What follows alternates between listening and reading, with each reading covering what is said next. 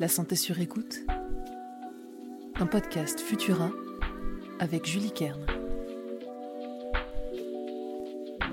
Bonjour, c'est Julie, chef de rubrique santé chez Futura. Bienvenue dans ce nouvel épisode de La santé sur écoute. Aujourd'hui, je vous propose un sujet un peu différent de d'habitude. À l'occasion de la Journée mondiale des maladies rares qui est organisée tous les 28 février, je suis avec Stanislas Sillonnet. Bonjour. Bonjour madame. Vous êtes professeur de génétique à l'Université de médecine Paris-Descartes, généticien à l'hôpital Necker Enfants Malades et directeur de l'Institut Imagine depuis 2016. Quelles sont les principales missions de l'Institut Imagine et qu'est-ce qui le rend unique? L'Institut Imagine, qui euh, d'abord veut dire Institut des maladies génétiques, a pour mission de changer la vie des enfants et des familles touchés par les maladies génétiques et en particulier euh, les maladies génétiques qui sont souvent rares. Collectivement, c'est une question de santé publique majeure qui touche 3 millions de Français. Tous les jours, 64 bébés naissent atteints d'une maladie génétique réputée rare, mais pour une maladie rare, 64, ça fait beaucoup.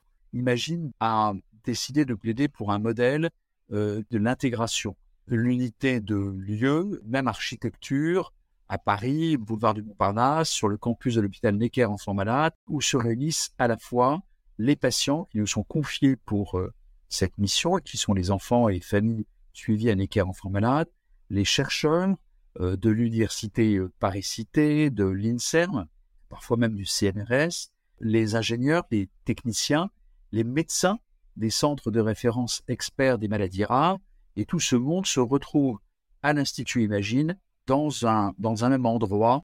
L'Institut est thématique. Il travaille sur les maladies génétiques. C'est déjà un vaste sujet, mais pas sur autre chose. C'est l'idée qu'il faut, pour euh, s'adresser à ces questions, aller vite. Le, le temps est compté. Il s'agit de maladies qui sont graves, qui sont des maladies de la vie, qui sont des maladies qui ont parfois le mauvais goût d'être héréditaires, familiales, et on ne peut pas perdre de temps. Imagine a donc été conçu comme un accélérateur de communication, d'information, d'enseignement, mais aussi un accélérateur d'innovation et de recherche. Quelles sont les actions que vous avez mises en place à l'Institut pour euh, justement la journée mondiale des maladies rares? Les actions mises en place pour cette journée maladies rares euh, sont des actions qui vont dans deux directions. D'abord dans celle de notre campus. Imagine ne veut pas être une tour d'ivoire que nos collègues et a fortiori les, patients regardent en disant oh là là, on a peur d'entrer et on a donc une journée organisée à l'Institut, mais animée au centre de référence maladies rares qui sont une des fiertés du site Necker Enfants Malades. Nous avons donc fait cette journée autour des 31 centres de référence maladies rares qui sont affiliés à Imagine et qui ont organisé une journée scientifique, mais aussi une journée ouverte aux associations de patients et de familles. Et puis le soir, nous aurons une conférence grand public qui va être tournée vers un sujet un petit peu paradoxal pour cette journée, c'est en quoi les recherches, les innovations, les soins autour des maladies génétiques rares peuvent ouvrir des portes parfois inattendues dans le domaine des maladies communes. Un beau programme. On parle de maladies rares depuis le début. Est-ce que vous pouvez nous expliquer simplement pourquoi certaines maladies sont dites rares? Les maladies rares ont une définition très simple. C'est une définition de santé publique. C'est une définition de statisticien au fond. Une maladie est dite rare si elle touche moins d'une personne pour 2000 à la naissance. Ce niveau, ce, ce seuil de rareté peut être ressenti comme arbitraire mais on ressent bien que au-delà de ce seuil, on a affaire au cancer, aux maladies infectieuses, aux hypertensions artérielles, aux troubles métaboliques, au diabète, etc., etc. Et qu'en dessous de ce seuil, on va trouver les maladies euh, dites rares, parfois certaines juste aux limites du seuil, la neurofibromatose, la mucoviscidose. Et puis, on a des maladies qui peuvent osciller de chaque côté du seuil, rares à un endroit, fréquentes à un autre, par exemple la drépanocytose, qui est la maladie génétique au monde la plus fréquente, qui en France est très disparate. En Ile-de-France ou en région euh, Provence-Alpes-Côte d'Azur, c'est la maladie génétique la plus fréquente. Dans le reste de la France, c'est une maladie rare. Donc vous voyez que cette définition de santé publique doit être commentée pour dire qu'elle n'a pas une raison mécanistique, une raison biologique, mais simplement une raison d'épidémiologie. Et est-ce qu'elles sont toutes d'origine génétique? Les maladies rares ne sont pas par définition génétiques.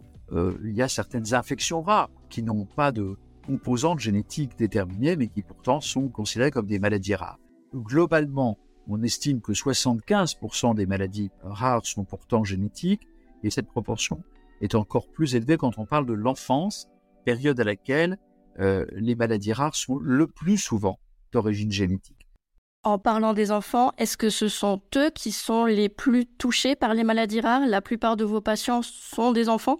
Si on inverse la proposition, puisque la plupart des maladies rares sont génétiques, si ce n'est toutes, et que les manifestations de la génétique des maladies touchent le plus souvent l'enfance, voire la période prénatale, oui, bien sûr, les enfants sont la toute première cible des maladies rares. Alors attention, euh, les soins, l'innovation, les traitements, toute la médecine, toute la chirurgie, toute la radiologie, la biologie sont tournés vers le, traitement de ces enfants. Et aujourd'hui, la plupart de ces enfants, fort heureusement, deviennent des adultes. Ce qui veut dire que l'épidémiologie change et que euh, beaucoup d'adultes sont aussi touchés par les NADIRA. Le mot rare est trompeur. Il faut l'accompagner de l'idée que ces maladies euh, génétiques rares dont nous nous occupons sont plus de 8000 et que par conséquent, collectivement, elles représentent un poids important de patients, de familles qui sont touchées. Au fond, c'est un petit peu comme le cancer ou la santé mentale. Il est difficile de trouver une famille en France qui n'ait jamais connu cousin, un oncle, une tante, un enfant touché par une maladie génétique rare. En parlant des patients et de leurs familles, comment vous les accompagnez à l'Institut Imagine?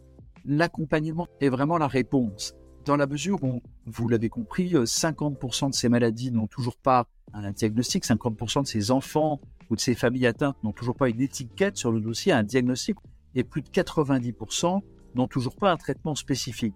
Donc le mot accompagnement est assez bien choisi pour dire il n'y a pas que le traitement, il n'y a pas que le diagnostic, il y a aussi une prise en compte globale de l'enfant. On ne traite pas un gène, on ne traite pas une lignée cellulaire, on traite un enfant et sa famille. Alors cet accompagnement, se décline de, mille manières, des consultations, tout simplement un accueil, une expertise. Et je vous euh, redis les 31 centres de référence qui constituent les consultants du plateau euh, experts d'Imagine. Et quand je dis les experts, ce sont à chaque fois des personnes qui ont été triées sur le volet par des jurys souvent internationaux et que ces experts sont les meilleurs experts européens dans le domaine. Des consultations, donc un accueil. Deuxièmement, des scientifiques à Imagine, la particularité, c'est que les enfants, les familles ont leur docteur, mais aussi leur chercheur. La recherche est en quelque sorte prescrite dans la feuille de soins. Pour vous donner une proportion, dans les cinq étages de l'Institut, un est consacré euh, aux patients, à leur collection biologique, à leurs données, à la génétique, à l'unité de recherche clinique. Au-dessus, deuxième, troisième, quatrième, cinquième sont consacrés à la recherche. Puis ça ne suffit pas. Il faut dire aussi qu'il y a un système dans cet accueil, dans cet accompagnement qui consiste à vivre avec. Donc il y a toute une palette importante des actions de l'Institut Imagine qui est consacrée à l'accompagnement, à la compréhension, à la prise en compte des vulnérabilités de ces familles et de ces enfants sur le plan social, sur le plan éducatif, sur le plan aussi de la transition, le passage de l'enfance à l'âge adulte au travers de l'adolescence. Quelle est la grande avancée scientifique, peut-être la dernière en date, qui a été réalisée par vos chercheurs? Je ne pourrais pas en citer une parce qu'un des éléments les plus fondateurs de cette recherche, c'est qu'elle ne doit pas être dogmatique, elle ne doit pas mettre en avant une approche. On doit à tout instant faire feu de tout bois. C'est-à-dire que les découvertes d'imagine peuvent partir de n'importe où. Ça peut venir d'une molécule qui a été développée pour toute autre chose, ce qu'on appelle le repositionnement, l'idée que on va utiliser un médicament délaissé sur les étagères des pharmaciens et qui va être repositionné pour une maladie génétique rare. Depuis ça jusqu'aux prouesses des thérapies géniques qu'on a vues à l'Institut dans le domaine des maladies immunitaires, maintenant des maladies de l'hémoglobine, voire des maladies neurométaboliques. Donc tout cet éventail incroyable de découvertes euh, en matière thérapeutique est vraiment un, des fiertés de, de l'Institut. Vous l'avez évoqué plusieurs fois et on le comprend bien que les recherches sur les maladies rares peuvent aussi profiter à des maladies plus communes même question, vous auriez peut-être un exemple? Certaines maladies rares, au fond, ne sont pas si exceptionnelles que ça. Un de nos collègues de l'Institut Necker, l'Institut Frère d'Imagine, qui est à, deux pas, à 200 mètres, a euh, traité un patient atteint d'une maladie réputée absolument exceptionnelle, qui donne des tumeurs bénignes, ce qu'on appelle les amartomes, en développant une idée, un principe, un coup de génie. C'était il y a, a 4-5 ans, euh, pour euh, un jeune homme dont on pensait qu'il y avait peut-être deux, trois cas en France et peut-être une dizaine en Europe. aujourd'hui, en ayant creusé les signes, en ayant élargi un tout petit peu l'éventail du possible, ce collègue a dans sa cohorte de patients plus de 3500 patients. Et puis, peut-être plus en profondeur sur ce mécanisme de passage du rare au fréquent, des collègues immunologistes de l'Institut Imagine, euh, Sylvain Latour, Alain Fischer, ont découvert un déficit immunitaire qui touche une poignée de, familles en Europe et qui va, euh, sauf euh, transplantation de cellules souches médulaires ou thérapie génique, tuer des enfants atteints d'un déficit immunitaire. En identifiant le mécanisme de cette maladie, ils ont révélé un gène qui, lorsqu'il est altéré, va donner un déficit de l'immunité. Mais on peut aussi moduler chez les personnes qui ne sont pas déficitaires l'expression de ce gène et ainsi induire une baisse de l'immunité. Alors vous allez me dire, mais à, quoi ça sert d'induire une baisse de l'immunité? Ben, Ça sert par exemple à tolérer les greffes. Donc ce gène, cette cible, est devenu une recherche extrêmement active pour essayer de trouver des molécules qui vont faire baisser l'immunité dans des pathologies infiniment plus fréquentes. Donc vous voyez comment on passe de quelques familles qui nous donnent la notion d'un mécanisme et d'une cible et comment en utilisant cette cible à l'envers, on va passer du gradient d'une maladie très exceptionnelle à des perspectives thérapeutiques pour une pathologie et une thématique relativement commune. C'est passionnant. Ma dernière question, comment est-ce que le grand public peut soutenir la recherche contre les maladies rares et par extension l'Institut Imagine? Le grand public, je crois, est déjà sensible à cette question. Et je vous disais tout à l'heure, je ne crois pas qu'il y ait une famille dans laquelle une maladie génétique rare ne se soit pas un jour manifestée. Les recherches scientifiques, les compétences médicales, les expertises technologiques, les plateformes d'un institut comme Imagine et d'un réseau d'instituts comme les réseaux euh, de type Imagine sont aujourd'hui à l'aube de faire des découvertes et surtout de transférer ces découvertes dans les soins de manière absolument impressionnante. Donc oui, je crois qu'il faut qu'on puisse aller au-delà de la simple reconnaissance, mais de la conviction qu'on est à un moment charnière et aussi que la France est dans une bonne position scientifique, médicale, industrielle et d'innovation dans ce domaine.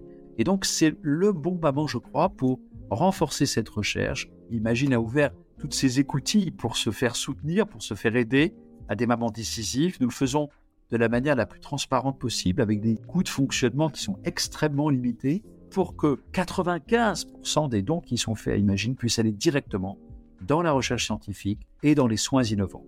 Merci Stanislas Lyonnais d'avoir répondu à mes questions. Je vous en prie, merci à vous. Et si vous souhaitez soutenir les recherches d'Imagine ou tout simplement vous informer sur les maladies rares, je vous invite à aller sur le site institutimagine.org où vous pouvez retrouver tout ce dont nous avons parlé au cours de cette interview. Et j'en profite pour vous dire, chers auditeurs, que le podcast change de rythme.